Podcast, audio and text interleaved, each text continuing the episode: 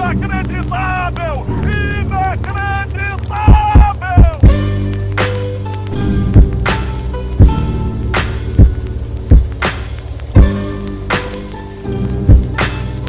Bem-vindos, meus queridos hablantes. Vamos falar de Grêmio.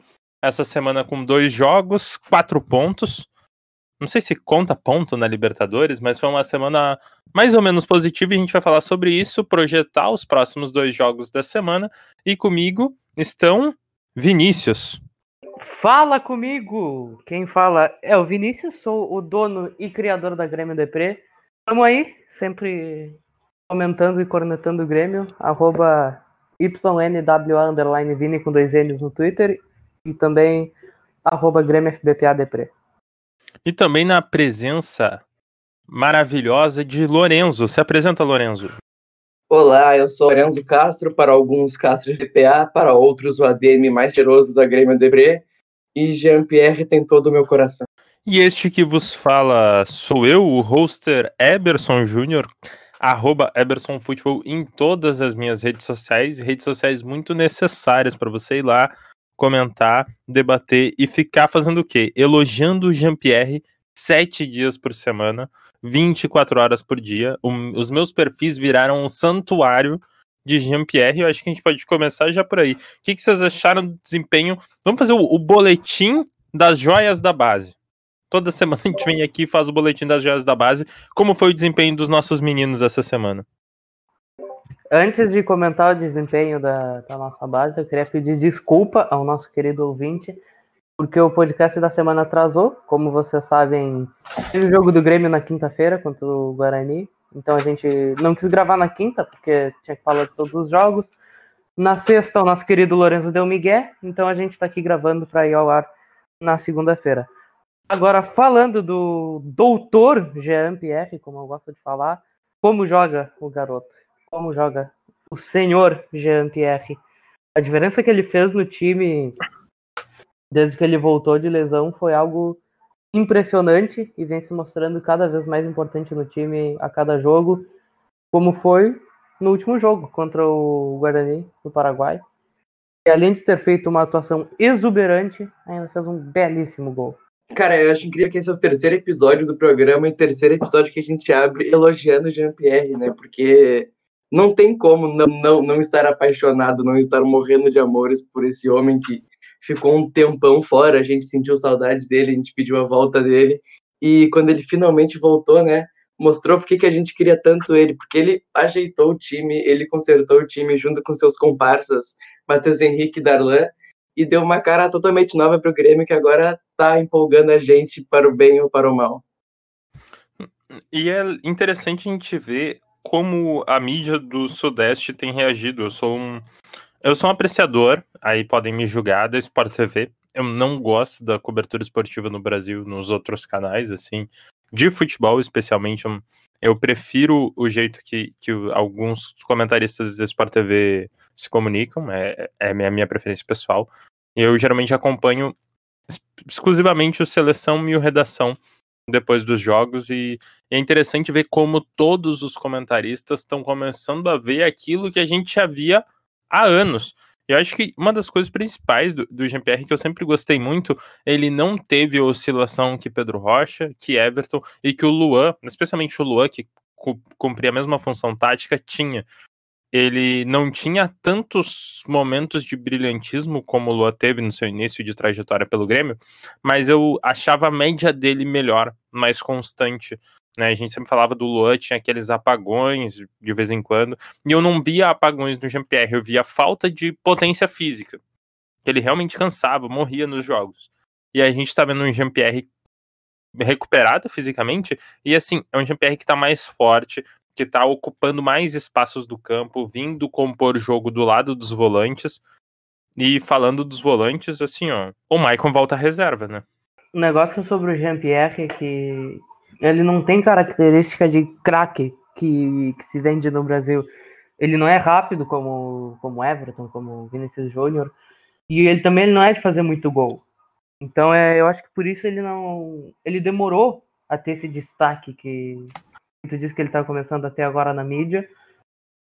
Por isso, porque ele não é um jogador rápido, ele não é um ponta, ele é, ele é meia, e ele não faz gol, como, como o Galhardo pegou e começou a fazer. A importância dele é muito maior para o time do que pegar uma bola e sair correndo para fazer um contra-ataque. Essa é a função do PP. E ele não é o artilheiro, ele é o cara que dá o passe, ele o cara que acha o jogo. E eu te digo com total certeza e convicção que o Jean-Pierre é muito, mas muito melhor que o Thiago Galhardo. E não tem 1% do da babação, se é que podemos dizer assim, com todo respeito, que o Thiago Galhardo teve. Até também porque, não sendo injusto com o Galhardo, o Jean-Pierre demorou a começar o ano, mas agora que ele voltou, eu te digo com total certeza que ele é bem melhor que o, que o Thiago Galhardo, e não digo isso por causa da rivalidade, é o que eu, eu vejo assim, claro, que ele é bem superior. Isso tem muita relação com a, a, as posições, né? O Galhardo, por mais que seja um meio de origem, ele conseguiu esse, esse espaço merecido na mídia, porque ele, tipo, simplesmente fez muito gol na, na era Kudê, né? Ele fez muito gol, foi, foi um jogador de, de destaque, assim. E isso é um dos problemas que, que a imprensa. A imprensa esportiva no Brasil ela é um pouco burra, gente. É, isso não é novidade para ninguém. Ela para ela elogiar, ela ou ela tá errada ou ela tá elogiando algo óbvio. Tipo, ah, elogiar o Galhardo. Pô, o Galhardo faz gol todo jogo. É, é, é óbvio elogiar ele. Elogiar o Marinho, elogiar o Pedro. São, são coisas óbvias. É, é, é simples. É, é mais do que. É menos do que análise de futebol. É matemática. Tem X jogos, tem X gols, X assistências. E, e o, a participação do Jean-Pierre, ela ultrapassa a estatística. E, quando, e ela precisa ser analisada observando o jogo. Ele, o Jean-Pierre, ele sofre um pouco na questão da, da percepção do, do talento dele, pelo fato de que ele é o último dos moicanos, ele é o último samurai, ele é o último jogador da posição dele. No Brasil não existe um meia que nem o Jean-Pierre. E não existia desde o Ganso. Um, um, um meia fazer o que o Jean-Pierre fez, o, o, só o Douglas fez. E, e, e a imprensa teve bastante dificuldade de, o Douglas teve dificuldade no Grêmio para que as pessoas entendessem a função dele como meia cerebral. É uma posição que acabou ficando em desuso pela falta de, de intensidade tática do camisa 10, que o Jean-Pierre está conseguindo resolver esse problema, melhorando sua intensidade física. Ele participa mais do jogo entrando em linha com os volantes ali. Ele, ele afunda e deixa ou o Mateuzinho ou o Darlan passarem por ele para que ele tenha mais espaço para o seu passe vertical, para que ele possa quebrar linhas com a condução de bola. Ele está conseguindo ser mais participativo do que um Ganso, do que um Douglas Eron, com a mesma característica de criatividade, de criação, de passe. Jean-Pierre é o meia do passe não óbvio. Que é, talvez seja a minha característica favorita dele, não seja nem o chute de fora, não seja os grandes lançamentos, seja o passe criativo. Tem um jogador numa opção horizontal de passe, ele, ele nunca faz o, o passe que é o, a primeira leitura de passe. Ele, como ele observa o jogo antes, ele é muito criativo e tem uma qualidade de passe muito boa. Não é só ser criativo e tentar que nem o Jael era criativo. Jael era criativo pra caramba, vinha com passe de costas, com passe de calcanhar, errava a maioria deles, porque era uma criatividade sem, sem, muita, sem muito refinamento técnico. O caso do Jean-Pierre é diferente. Ele é criativo no sentido de que ele olha o lance antes, ele sabe qual é a leitura mais segura de passe, mas ele geralmente faz o quê? Trazendo uma analogia de videogame, ele não faz o passe no X ele faz o passe no triângulo. Ele sempre passa no jogador que está ficando aberto, ele passa em diagonal, tá sempre pifando o, o, o PP ou os laterais nesse passe em diagonal, quebrando a linha com um passe que, que ultrapassa entre as duas linhas, ele faz o jogo andar de um jeito muito mais rápido do que se ele fosse um jogador veloz. Eu acho que dessa trinca também, uh, apesar do Jean-Pierre e do Mateuzinho receberem bastante mídia, até serem bem elogiados, um cara que às vezes nem a gente fala tanto é o Darlan, que ajudou muito, muito o time também. Porque quando jogava por ali o Maicon ou o Lucas Silva, uh, o Matozinho ficava mais trancado e quem era nosso meio ali, que podia ser o Isaac, o Robinho às vezes, sei lá, um Tassiano eventualmente, que mesmo sem, sem ser um Jean-Pierre ter a mesma qualidade, jogava pior do que o potencial deles permitia, talvez por causa que o meio-campo não ajudava. Mas agora eu acho que com o Darlan ali também merece mais reconhecimento, porque ele né, ajudou um sistema que não estava funcionando a funcionar melhor. E é muito evidente como o desempenho do Mateuzinho melhora na presença do Darlan.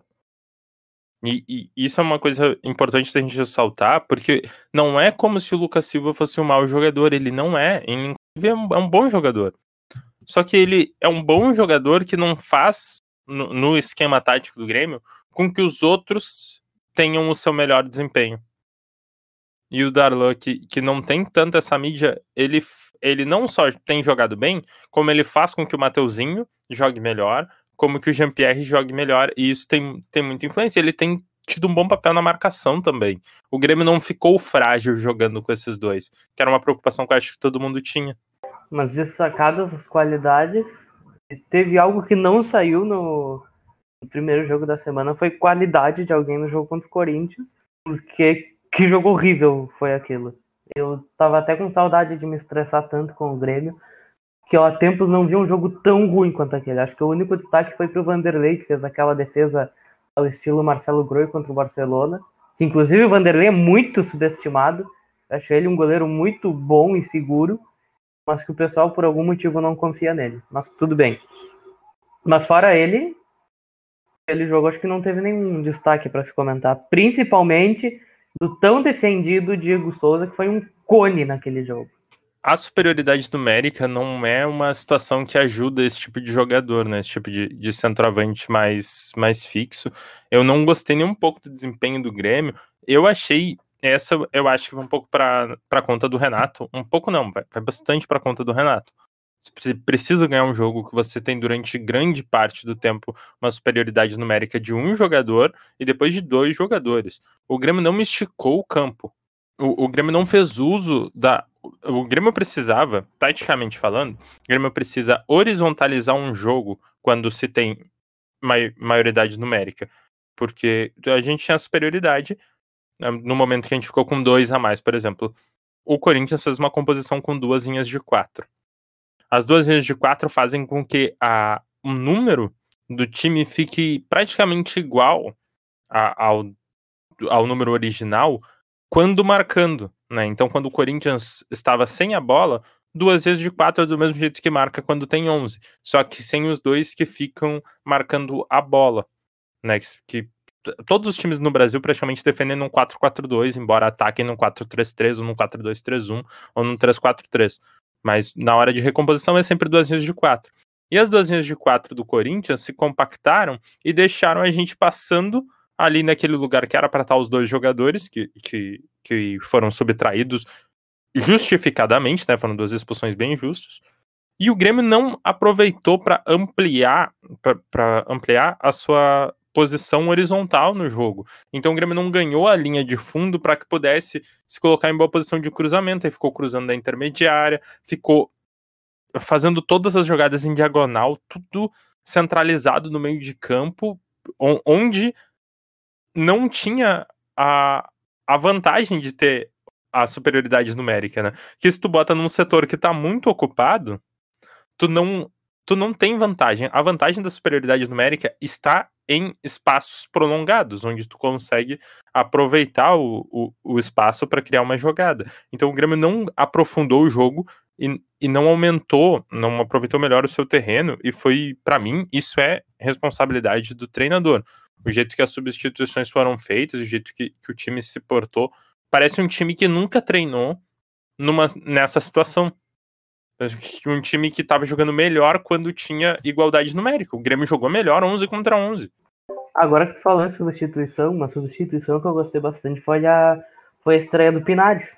Eu acho que não deu tempo de fazer muita coisa, mas acho que o tempo que ele entrou e que ele pode jogar, eu gostei bastante de ver a atuação dele. E no, no jogo contra o Guarani também. Ele ajudou bastante o time assim que entrou. Vocês acham que o Pinares dá para render bastante? É, eu gostei, gostei bastante da estreia dele, não gostei do jogo do Grêmio, que eu acho que quebrou uma sequência de jogos que a gente vinha bem, né, que vinha de atuações acima da média. Esse, esse foi um jogo no máximo nota 5, nota 6, se for muito muito caridoso com o Grêmio, que eu acho que até ganharia o jogo se não tivesse segunda expulsão. Porque depois da segunda expulsão o time ficou muito nervoso.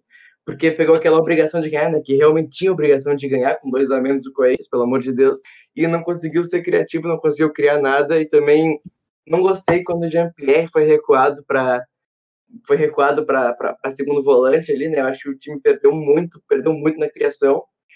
E eu acho que o Pinares, apesar de ter jogado bem na função que ele entrou, que foi de meia ali, eu acho que tinha que ser testado no onde por onde ele joga mesmo, né? Que é pela mais pela direita, na, na função do Alisson. Porque quem lembra do Montoya, que era o, exatamente o contrário, que era um cara que jogava mais de volante e o Renato botava pela direita e acabou queimando o cara.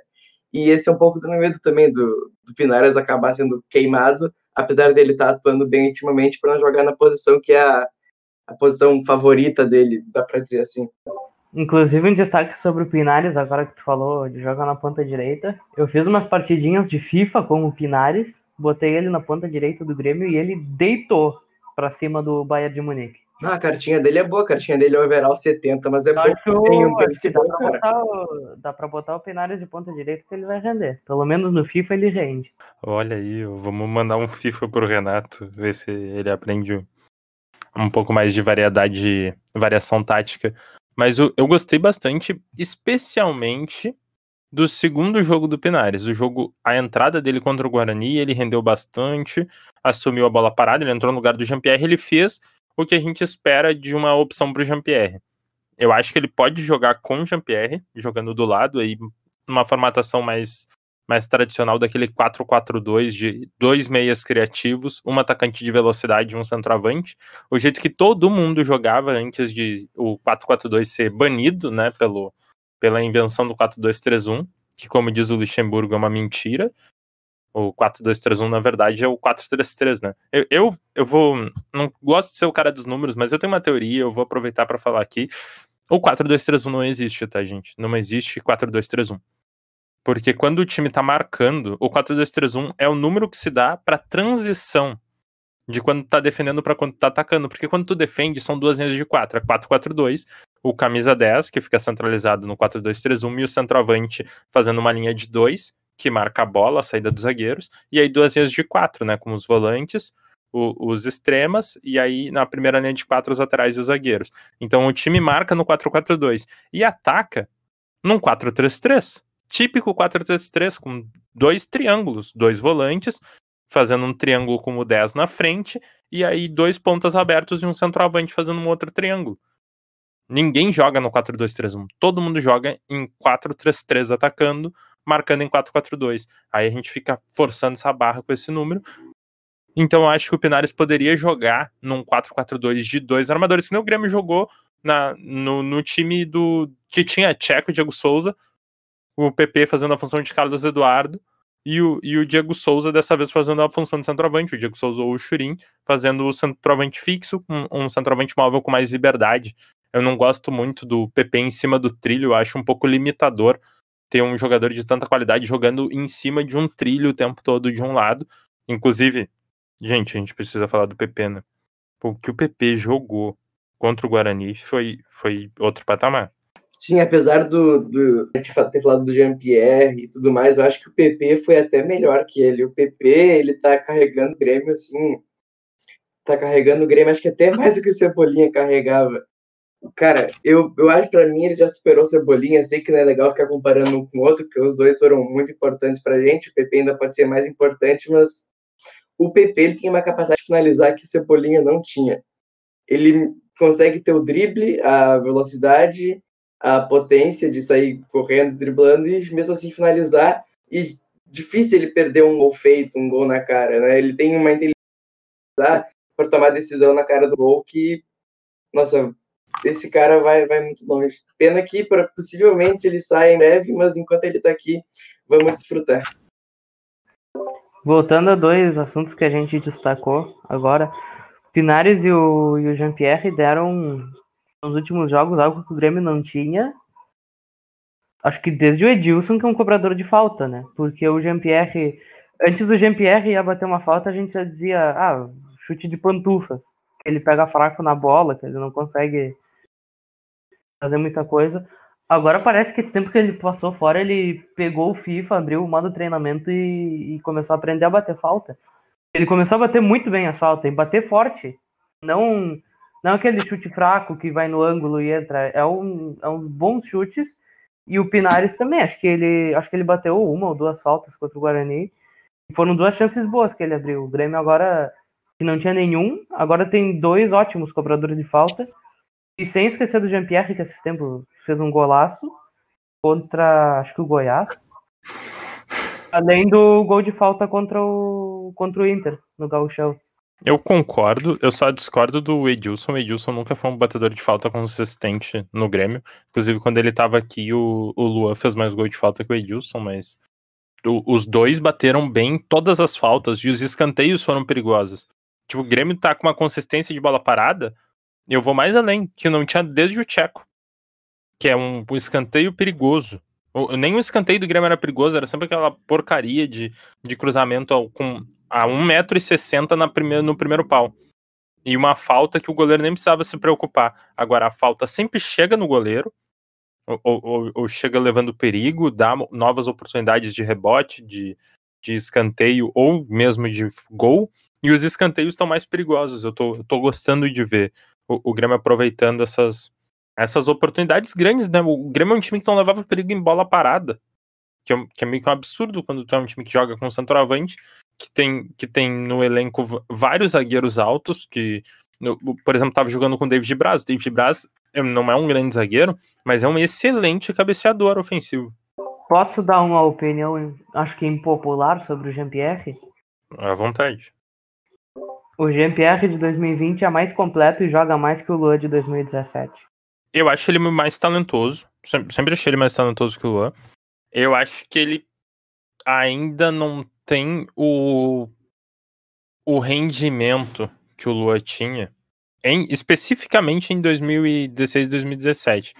O, o Luan, a gente não percebia pelo, pelo fato de que ele às vezes sumia do jogo, não tinha um, um biotipo físico muito imponente, mas o Luan era meia de fazer 12, 13 quilômetros num jogo.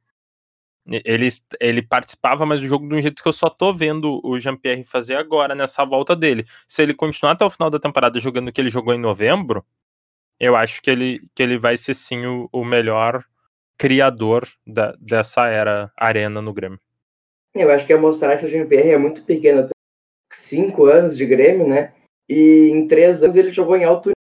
Então, tem que ter uma amostragem maior do Jean-Pierre, eu acho, mas é inevitável que a gente vá comparar os dois, né? Porque é de posição parecida, não, os dois digo, da base. Eu não digo as duas a, a passagem dos dois pelo Grêmio, eu digo o ano de 2020 do Jean-Pierre contra o ano de, de 2017. Acho que esses últimos 12, 13 jogos que o Grêmio não, não perde, o Jean-Pierre tá jogando muito mais do que o do que o Luan em 2017, sendo melhor, mais constante e mais completo. Principalmente mais completo se o Jean-Pierre trouxer uma Libertadores, aí a gente pode, a gente pode comparar, mas o Luan foi rei da América também, né? Então. O, o Luan era o melhor jogador em atividade no Brasil em 2017. O Jean-Pierre não, não tá nesse nível ainda. Mas aí, o nível do, mas aí o nível dos outros times de 2017 que eram menos melhores. Porque hoje a gente tem o Flamengo, que é uma seleção, o Palmeiras, que tem jogadores melhores que em 2017. Por isso que vai dificultar pro Jean-Pierre. É, tinha bons times também lá. Tinha o Corinthians do Carilli, que era um bom time. Então. O, o Palmeiras. Mas o Palmeiras times, era um bom time. times eram mais coletivos, eles não tinham um jogador que se destacasse tanto. Não que o Grêmio não fosse coletivo. Eu sou. Eu sou. Eu, eu sou fã do, do Jean-Pierre, todo mundo sabe disso, é meio óbvio. E eu acho e eu sou entusiasta dele, assim, tipo, eu, meu, eu, ia, eu já fui alvorada ver jogo, entendeu? Da base. É, a questão é, é que, meu, tem que trazer caneco. O, o Grêmio tava numa situação deprimente pré-Luan. O, o, ah, mas aí se a gente for jogar, jogar por título, o. Não sei, o. Qual era o meio de 2017? O Jailson 2000... era melhor que o Tcheco. O 2017 era Michel, Arthur, Ramiro, Luan, Fernandinho, Barrios. Mas aí, aí é o que eu digo do, do negócio de comparar por títulos. Tem que trazer caneco. Eu discordo que esse seja um, um ponto principal para a discussão do Jean-Pierre com o Luan. Porque aí a gente vai seguir essa lógica. O Michel era melhor que o Lucas Leiva e o. E o. Acabei de falar, me esqueci o nome dele. É que a gente, O Dailson tá era falando- melhor que o Tcheco. É que a gente tá falando do, do da principal peça. A gente tá passando, a gente tá falando de um jogador principal para a conquista de um título. Tipo, uma coisa é tu, tá- tu comparar o. Ah, o Mário Fernandes nunca ganhou pelo Grêmio, o- mas o Léo Gomes o- ganhou. Porra, mas é um o- lateral. Tu acha que o Grêmio não seria campeão da Libertadores se não tivesse o Luan? O Grêmio não, Não não, seria. teria chance nem, nenhuma. nem disputaria Libertadores sem o Luan. Eu discordo. Pra mim, eu Como? acho que a, a peça mais importante daquele Grêmio de 2017 era o Jeromel. Se tirasse o Jeromel, aí eu acho que o Grêmio não ganhava. Com o Luan, talvez não jogando tão bem, não jogando tão convincente, mas eu acho que seria campeão, sim.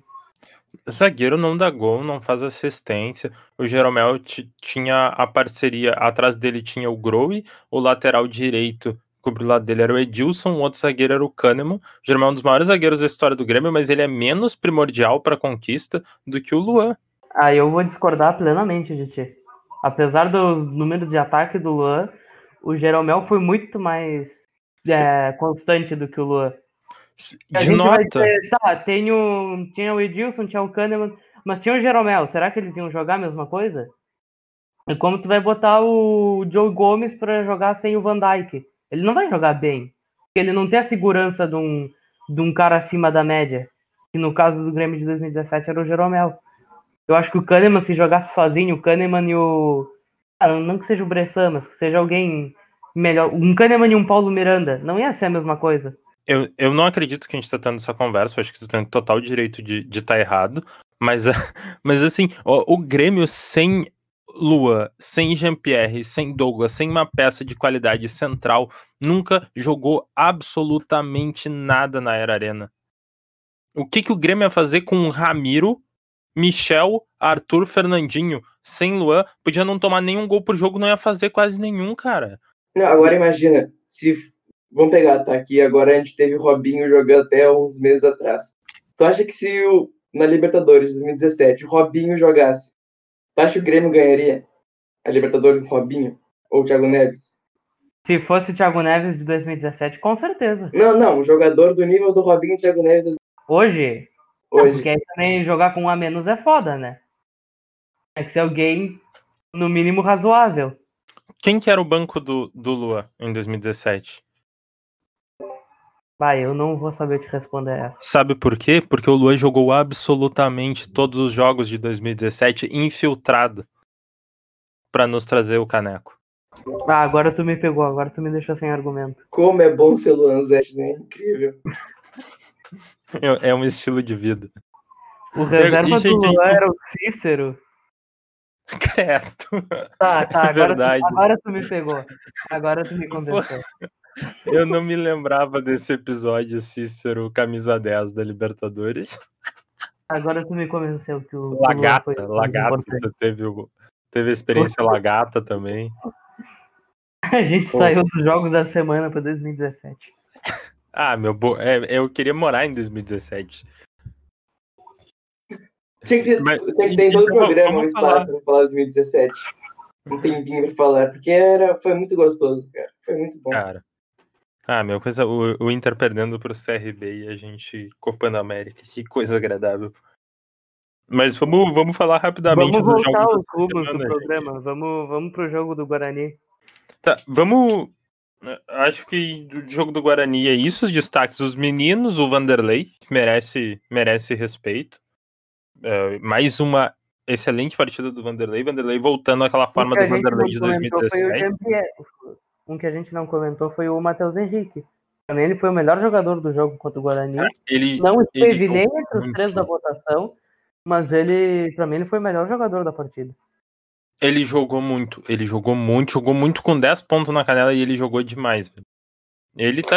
Ele tendo a oportunidade de jogar com, com o Darlan e, e, e com o Jean-Pierre, ele voltou a, a ter E sabe quem também jogou muito naquele jogo? O Luiz Fernando. Doutor Diego Turin. Entrou no jogo e em cinco minutos fez muito mais do que o Diego Souza no jogo inteiro. O Diego Souza teve uma chance na cara, acho que num passe do PP, e ele ficou olhando com cara de bunda pro gol e não fez nada, porque a única coisa que ele sabe fazer é dar um impulso e cabecear. Ah, cara, entrou, já sincero- saiu metendo assistência, e foi o que eu falei no Twitter. PP Turim é a maior dupla da história da humanidade desde Lennon McCartney. Até eu que sou souzista, eu eu tenho que admitir jogos Libertadores talvez, precisa de mais de mais potência, de mais físico, talvez o Churin seja uma melhor opção, porque eu também não gostei muito do Diego Souza, fiquei chateado com a, com a atuação dele. Eu que até tomei um cafezinho em homenagem a ele antes do jogo. Claro que a atuação dele foi ruim, Pô, cara. Respeita o O- Diego Souza também. A começar, o Guarani é por definição um time ruim. E o Churin entrou muito bem. E ele tem uma característica que eu acho que a gente deveria que, que a gente deveria cogitar. É, jogos que o Grêmio vai ter menos a posse de bola, o Churin tende a ter um desempenho melhor que o Diego Souza. Ele é menos técnico, ele é mais participativo, mais rápido. Ele, ele- a participação que ele tem no jogo, a, a assistência que ele dá, é uma assistência de uma jogada de, de um centroavante que fez uma leitura muito boa, conseguiu se impor fisicamente e, e teve um, um passe ali com ba- bastante qualidade. Grande parte da- do mérito do gol do PP é do Churin na jogada. E eu gosto dele entrando nos jogos, eu acho que a gente deveria cogitar ele como titular eventualmente nesse tipo de jogo fora de casa, que o Grêmio vai jogar mais ah, engatilhando o contra-ataque. E assim, cara, eu odeio o Luiz Fernando. É oficial, cara. Eu me recuso a comentar sobre o Luiz Fernando. O Lourenço falou agora, eu fiquei até triste, porque foi um jogo tão, tão bonito, tão legal, e, e lembrar da atuação do Luiz Fernando foi, foi tenebroso. E ainda tive que ouvir o senhor Jorge Igor falar na transmissão que o Luiz Fernando vive um ótimo momento no Grêmio. Em comparação com a carreira do Luiz Fernando, acho que, que qualquer coisa é melhor do que ele estava antes, né? Mas ele joga naquele limbo do jogador que é rápido e atlético o suficiente para se colocar em um monte de chance de gol, mas é ruim e burro o suficiente para perder todas essas chances. Então ele tá sempre te enganando com a possibilidade de um gol que ele não vai fazer porque ele não sabe jogar futebol e raciocinar simultaneamente. Ele é um, é um jogador muito complexo, é o paradoxo do Luiz Fernando. Ele é um jogador rápido e habilidoso o suficiente para ganhar de dois jogadores, dar uma meia-lua no terceiro e simplesmente não olhar nem pro goleiro, nem pra goleira, nem pro meio da área e apenas apertar um X randômico para dentro da área. Sem ver quem tá chegando, sem ver que não tem ninguém chegando e que era simplesmente para chutar a bola na cara do goleiro porque estava montado em cima da bola, muito perto do goleiro, um chute a queima-roupa. Ele simplesmente não consegue fazer esse raciocínio. O lance que ele chega, que ele perde o gol, que seria uma mais Ele é uma burro, bufada do Jean-Pierre. Ele é simplesmente burro. Ele é porque ele não é tecnicamente ruim. Ele é um jogador ruim porque ele é cognitivamente insuficiente para um time do tamanho do Grêmio. O cara não consegue pensar o jogo do jeito que um jogador de time do tamanho do Grêmio deveria pensar. Ele faz sempre a escolha errada. E não é a escolha errada porque ele não sabe fazer o gesto técnico. Ele sabe, cara, a bola cola nele, ele sabe dar drible. Ele, ele não é ruim tecnicamente, ele é burro. E é burro demais e fica ainda mais burro jogando com Jean-Pierre, com Diego Souza, com Mateuzinho, com PP, que são jogadores que têm uma leitura de futebol uma- muito mais Diego avançada. Souza é foda. Porra, mano, o Diego Souza, cara. Diego Souza, ele, ele pode ser qualquer coisa, mas ele é um jogador inteligente e habilidoso pra caramba. Ele é um. Ele é o segundo maior artilheiro da história do Brasileirão de pontos corridos, cara. Diego. Mano, como é que tu vai dizer que o Diego Souza é burro? A gente tá falando do, do Luiz Fernando, mano. O Diego Souza é o eu vi uma- Einstein perto do Luiz Fernando. Eu vi uma comparação incrível que o Luiz Fernando, naquele lance que ele perdeu, ele fez uma jogada de Maradona e uma conclusão de Brian Rodrigues, porque é exatamente isso que ele é. Eu, eu acho que ele nem atrapalha tanto, mas ele é tão inútil. Eu vi, uma, eu vi uma definição melhor, que ele fez uma jogada de Maradona e uma conclusão de Luiz Fernando.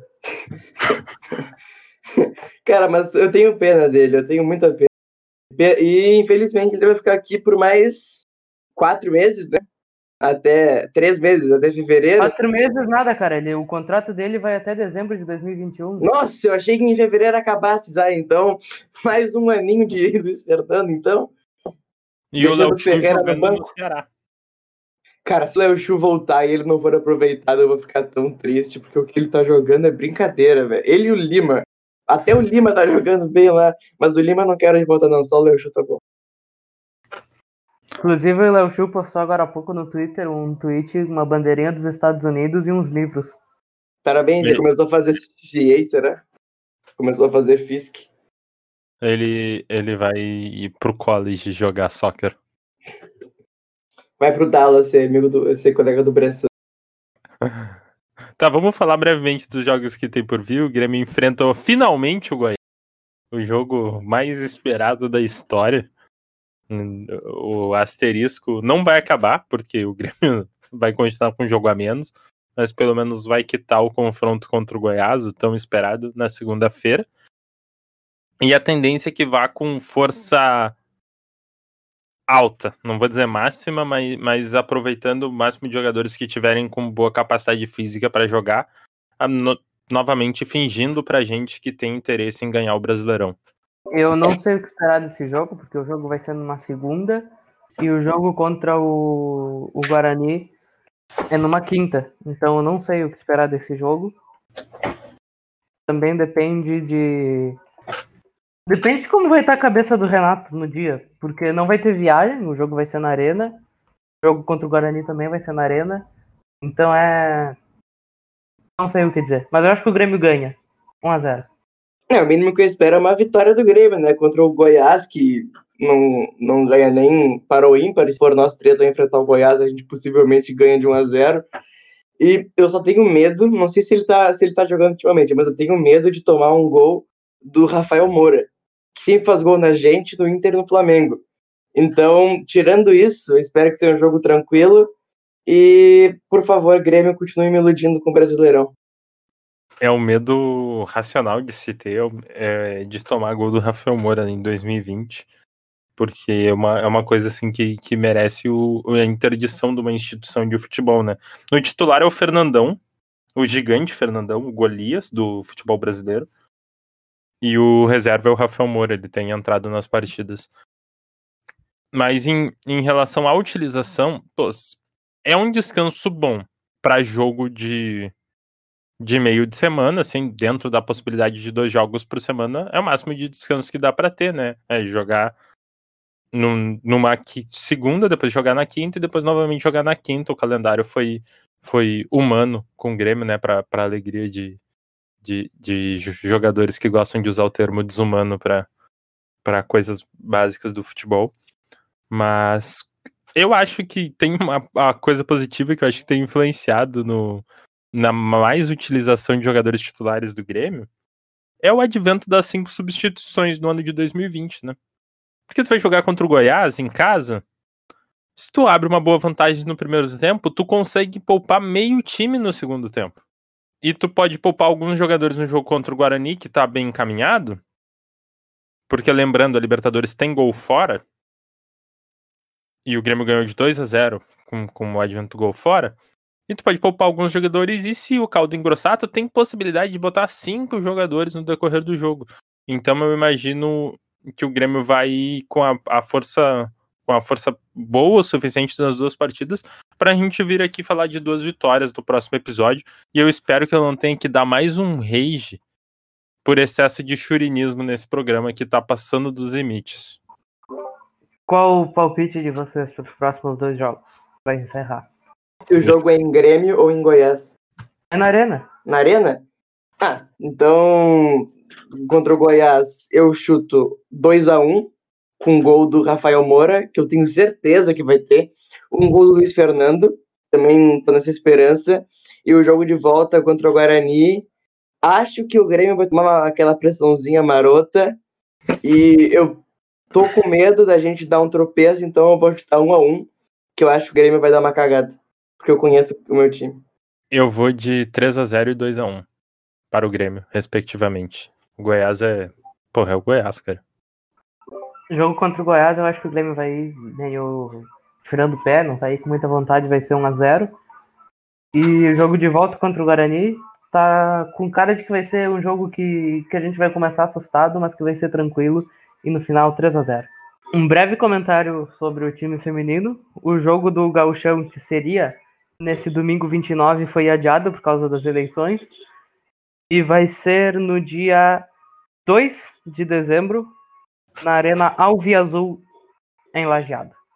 O Grêmio com um belo projeto, acho que o time feminino vai cada vez crescer mais de, de patamar e a gente segue torcendo pelas meninas, torcendo para os nossos meninos também.